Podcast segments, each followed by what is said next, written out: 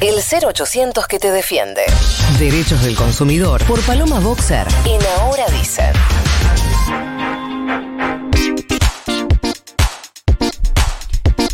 Buen día, Palo, ¿cómo te va? Buenas, buenas, ¿cómo andan? La palo. Bien, ¿qué tal tú? ¿Qué Olis. traes para nosotros? Bueno, eh, Nico Carral me pidió que les comente un poco, que NASA igual ya se los estuvo adelantando en la apertura, el tema de los precios y los congelamientos, de los acuerdos. Ajá. Porque Sí. se volvió. Básicamente que nos diga si se van a congelar o si van a subir y eso, ¿no? Y sobre todo, Eh, ¿sabes lo que yo quiero saber? Em, ¿Qué? ¿A quién le canto cuando no le veo le- el precio que tiene que tener a Gardel? Eh, no, le cantás, a- si no tiene el precio que tiene que tener, le cantás a la Secretaría de Comercio. Ajá. Le cantás a Secretaría de Comercio porque si hay un acuerdo debería ser respetado y si no, supuestamente van a ir inspectores y van a labrar actas y si hay muchas actas, eso podría llegar a redundar en multas de hasta 5 millones de pesos. Me gusta eso un poco cuando siento que, que el supermercado me suele cagar, ponele. Esa me gusta como, ah, ¿sabes qué? Supermercado ahora te iba a mandar los inspectores. Yo re que ese supermercado me dice te doy un paquete de algo y no denunciar yo trabajo. Sí, re. Sí, pero no te va a decir. Ay, chicos, qué baratos que son. Sí. Qué baratos. Sí, sí, sí. Eh, no, bueno, hay varios problemas igual. Si hablamos de la comida en general, está el que les mencionaba NASA, de que los minoristas dicen, che, a mí ya de por sí el mayorista me vende al precio acordado y yo por ley no, no puedo cargarle nada porque ese es el tope, pero entonces yo no gano, tengo rentabilidad cero. Y después está el otro problema, que es que si bien el congelamiento de esta canasta de productos te mantuvo, te contuvo las uvas, sobre todo los alimentos secos, el tema es que la medida no está logrando funcionar como ancla o referencia para el resto de los productos. Entonces, vos tenés unos que quizás sí, quizás los encontrás en precio, pero después vos tenés que las principales empresas fabricantes de alimentos el viernes mandaron aumentos de hasta 9% en productos como fideos, harina, arroz, o sea, productos de la canasta mega básica. Una canasta que en el último año viene subiendo casi 50 puntos y hoy en día una familia, según los últimos datos del INDEC, necesita 31 mil pesos solo para comer, o sea, solo para que su cerebro funcione, para no ser indigente. Con lo cual estamos en un problema. A todo esto se suma lo de la carne. No sé si osaron hacer un asado durante el fin de Sí, semana largo. justamente ayer. Sí. ¿Ves que me falta un brazo? Claro, ese es el tema. Bueno, es que se volvió a calentar el tema carne. Venía bien, hace más o menos cuatro meses que venía estable, de hecho había tenido pequeñas bajas, producto de esta eh, cese a la comercialización, bajas de quizás cuatro puntos, ¿eh? tampoco era la panacea. Pero esta semana eh, el precio de la carne viva, o sea, de la media res en el mercado lineal, si digamos un mercado donde pasan las vaquitas y la gente las compra, subió 20%. en No, semana. insólito, o sea, ninguna explicación. Sí, es- realmente es muy. Bueno, hay explicaciones si querés, hay un tema de estacionalidad, hay un tema de que aumentó tanto la venta, la exportación. La exportación creció 300% en el último tiempo, o sea, se cuadriplicó, sobre todo a China. Y entonces lo que te dicen es que, claro, China estaba comprando tanto y tan bien y tan buen precio que entonces como que vendimos más de lo que había que vender, entonces ahora hay pocas Claro. vacas, entonces hay pocos terneros. Hay como explicaciones, el tema es cómo haces que esto no termina siendo lo de Nico, que vas a la carnicería un argentino y tiene que dejar un brazo por un kilo de vacío. Eh, esta semana va a haber reuniones para terminar de calificar este tema. Hoy termina el congelamiento, hubo un congelamiento de, del no, fin de no, largo. increíble, increíble. Porque además el congelamiento del fin de semana largo es que vos vas y decís, eh, ah, qué caro que está. Sí, pero ¿sabés cómo te podría haber aumentado este fin de semana? Ah, muy bueno, gracias. Ah, no, no, entonces sí. Claro. Toma mi dinero. Pero bueno, es un problema. Pensemos que desde que asumió Alberto Fernández, el precio de la carne eh, duplicó su precio. Y ya venía además de cuadriplicar durante el mandato de Ah, Mauricio pero Macri. eso O sea, es como- un problema grave con la carne. Duplicó, decís, como el sueldo. Ah, muy bueno. No, Ah, no, listo, casi que no. No, y al mismo tiempo bajó el consumo, ¿eh? Mira, en el 2015 consumíamos eh, por año 60 kilos por persona en promedio, ¿no? Algunas más, otras menos. Eh, ahora es 45 kilos. O sea, Sí, dejamos igual- de comer más de un kilo por mes en los últimos seis años. Es mucha diferencia. Claro, en seis años es un montón. Convengamos que la pandemia no ayudó porque ni nos juntamos para comer el asado. Bueno, qué sé yo. Bueno, pero venía de antes, digamos. eso, creo, que- venía creo de- que esto tiene más que ver con los ingresos, con que baja nuestro ingreso respecto a la inflación. Sube el precio de la carne respecto a la inflación, que ya por sí es alta. Y además, bueno, también no tuvimos motivos de encuentro, pero pasa más por el bolsillo. Y también me parece, al margen de lo del bolsillo, que eh, cada vez está más instalado, no sé si es una cosa muy porteña, pero tengo la sensación, por lo menos en, en, en todos los entornos que conozco, te diría, que empieza a ver en todos lados siempre alguien que no, decidí largar un poco la carne. No, decidí que la. Y además hay un mensaje también, no sé, de cocinero, qué sé yo, Narda Lépez dice, sí, genial la carne, pero no comas todos los días carne. Y me parece que se instala un poco eso también. Y el que entre eso, que el precio no, no, Por eso. no, te- no te ayuda eh, mucho, sí es verdad. Para, igual para mí hay, hay, hay mucho relato de como, no estoy comiendo menos carne, pero es porque yo quiero, ¿eh? No, No, porque claro. no, no porque no la pueda comprar. No porque no me dejan entrar a la Claro. carnicería. Claro. El carnicero ya puso una Sí. foto mía como el que va, mira cuatro horas. se Claro, va claro. Me- a mí se me hace que, que no come carne, es tipo eh, Doña Tota cuando le decía Sí. a Diego que como, no, no, no, es como, no voy a comer, pero porque no tengo hambre, ¿eh? No, estoy viendo vidrieras. Claro. Ah, pero el shopping está para el Está otro creciendo. lado. Claro, sí. Crece mucho el vegetarianismo en. Argentina, en el mundo, es, es, algo eh, que está en aumento y, y- y muchas personas que se encargan de, de tendencias hablan de que es una tendencia que se va a profundizar en los próximos años. Eh, pero bueno, tenemos un tema de precios también. Hay, hay dos propuestas que se están barajando, se las, igual esta semana un poco quizás se llega a algún acuerdo. Vieron que ahora hay 11 cortes de carne a un precio más barato. No sé si lo vieron. Bueno, eh, el tema es que hay nada más que 6.000 toneladas por mes disponibles a este precio, que es algo así como entre un 3 y un 4% de lo que los argentinos consumimos realmente. O sea, es re que te mega poco significativo. Claro. Bueno, se está buscando ampliar quizás esto en toneladas.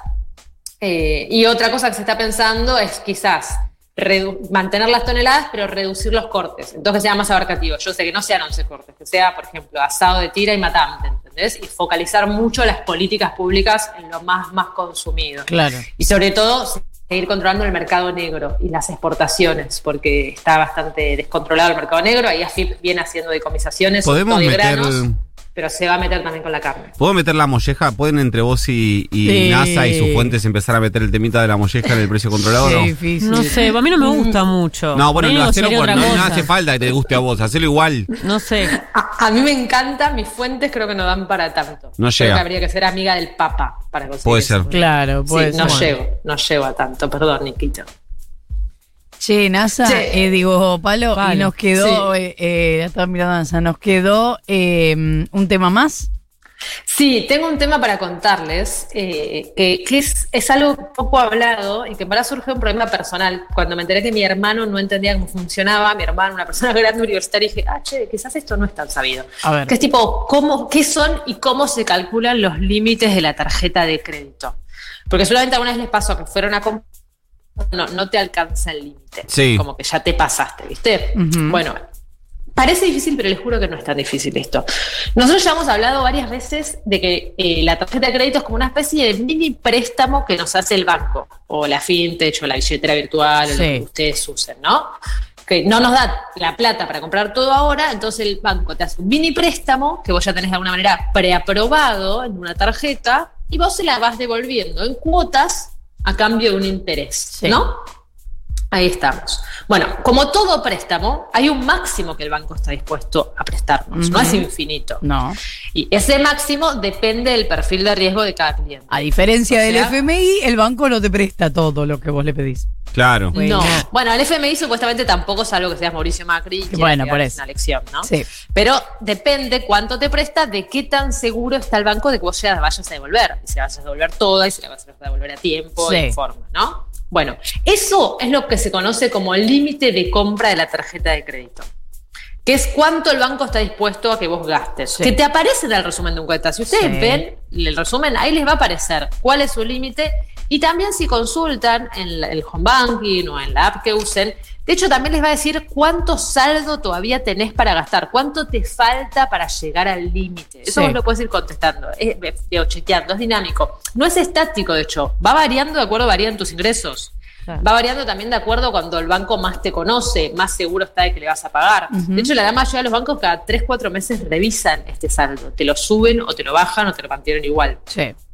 Vos también, de hecho, podés pedir que te lo suban. Yo, por ejemplo, hace poco le pedí a mi banco, che, subime al límite. Le tuve que llevar mi tarjeta, de, le tuve que llevar mi resumen de sueldo, mis facturas para que vea que facturo también por afuera. Digamos, pero si vos le das información a tu banco, tu banco te puede llegar a subir el límite de la tarjeta de crédito, sobre todo si vos le decís, mira, hace un año que te vengo pagando bien, o sea, Sí. subímelo. De ese tope, ahora atención, porque de ese tope que vos tenés, ese límite, se va a ir descontando todos los consumos que vos hagas, ¿no? Mm. Cuando te aparece el límite excedido, es que ya usaste el total.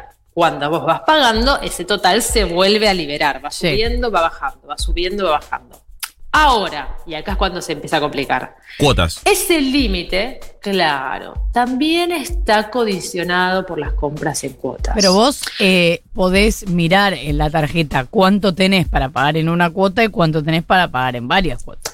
Exactamente, algunas tarjetas de crédito tienen solo un límite, otros tienen un O sea, lo que te quiero decir es, tu hermano nunca miró un resumen de la tarjeta de crédito. No, no, no, no. E- Es esa gente como el 90% de los normales que lo mira y lo mira con mucho ¿Y detenimiento. qué es lo que no sabía? Pero, pero porque no entendía cómo funciona. Mira, el límite de compra en cuotas de la tarjeta de crédito puede ser igual o puede ser mayor al de un pago. A veces también puede ser menor, si es que vos estás haciendo medio cualquiera con el pago de tu tarjeta. Pero vos de ese monto vas a ir descontando los consumos que se hacen en cuotas, pero no solo los consumos en cuotas de este mes, sino todos los que estén pendientes. Acá es cuando se complica la cosa. Vamos a un ejemplo. Vos tenés 20 mil pesos de límite de compra en cuotas, ¿no es cierto? Límite Sí. bajo. No, Rati. Te compras un hornito eléctrico de 12 mil pesos en 12 cuotas de mil pesos. Sí. ¿Está bien? Sí. Perfecto. Pago la primera cuota en el momento, me restan pagar 11 cuotas, Sí. 11 mil pesos, Sí. y entonces de saldo para los próximos meses, para el próximo mes, me van a quedar solo 9 mil para comprar en cuotas. Sí. Porque todavía me resta pagar. Sí. Al mes siguiente, cuando pago la primera cuota de mil pesos, ahí me va a quedar 10 mil Mil. para comprar en Sí. cuotas. Por eso es que digo que te compran cuotas hoy, te está condicionando todas las compras en cuotas que vos hagas en el futuro. Al otro mes te va a quedar 11 mil de saldo a medida que vos vayas pagando y así tu saldo disponible va a subir a medida que vos vayas pagando el hornito. Era fácil, amigos. ¿Hasta acá estamos bien? Sí, Sí. sí, sí. Bueno, muchos bancos funcionan así, pero otros bancos son todavía más complejos. Supongamos que yo tengo un límite de 10 mil pesos como límite en un pago Sí. y 20 mil pesos para comprar en cuotas. Sí. ¿Claro? ¿Acá? Ok. Sí. Compro el mismo hornito eléctrico, 12 mil pesos, Sí. 12 cuotas, de Sí. mil pesos. Síganme, ¿eh? Sí. Mi límite en un pago baja ese mes a 9 mil pesos. Porque tengo los 10 mil pesos disponibles menos los mil pesos de la primera cuota. Y el disponible en cuotas también baja a 9 mil pesos. Porque tenía 20 mil disponible menos 11 mil de las cuotas restantes Sí. para vencer. Entonces ahí no solo me está condicionando mi límite de compra en cuotas, sino también mi límite de compra en un pago. Porque yo por los próximos 12 meses voy a estar pagando mil pesos. Sí. Entonces, una vez paga la primera cuota, en el mes 2, vuelvo a tener un límite de 9 mil pesos en un pago, porque sigo teniendo que pagar las cuotas, la cuota número 2 ahora, pero mi límite en cuotas sube a 10 mil, porque me quedan nada más que 10 mil cuotas pendientes. Sí. El tercer mes tendré 11 mil pesos en cuotas, 9 mil en un pago y así sucesivamente hasta la última cuota. Es importante que ustedes entiendan o le pregunten a su banco, consulten con qué sistema se maneja su banco. Si es que te lo descuenta el límite contado o no. ¿Me expliqué bien o es chino básico? Perfecto. Se entendió Excelente. perfectamente, Palo querida.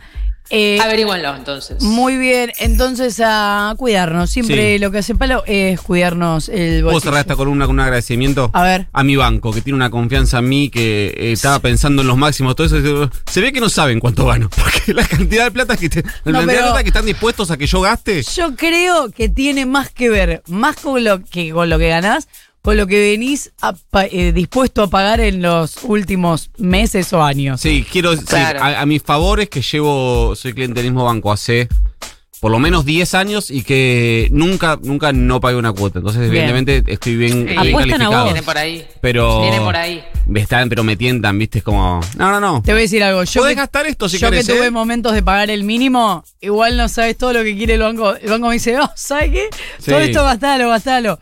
Bueno, en fin, buenísimo. Palo, hasta la semana que viene.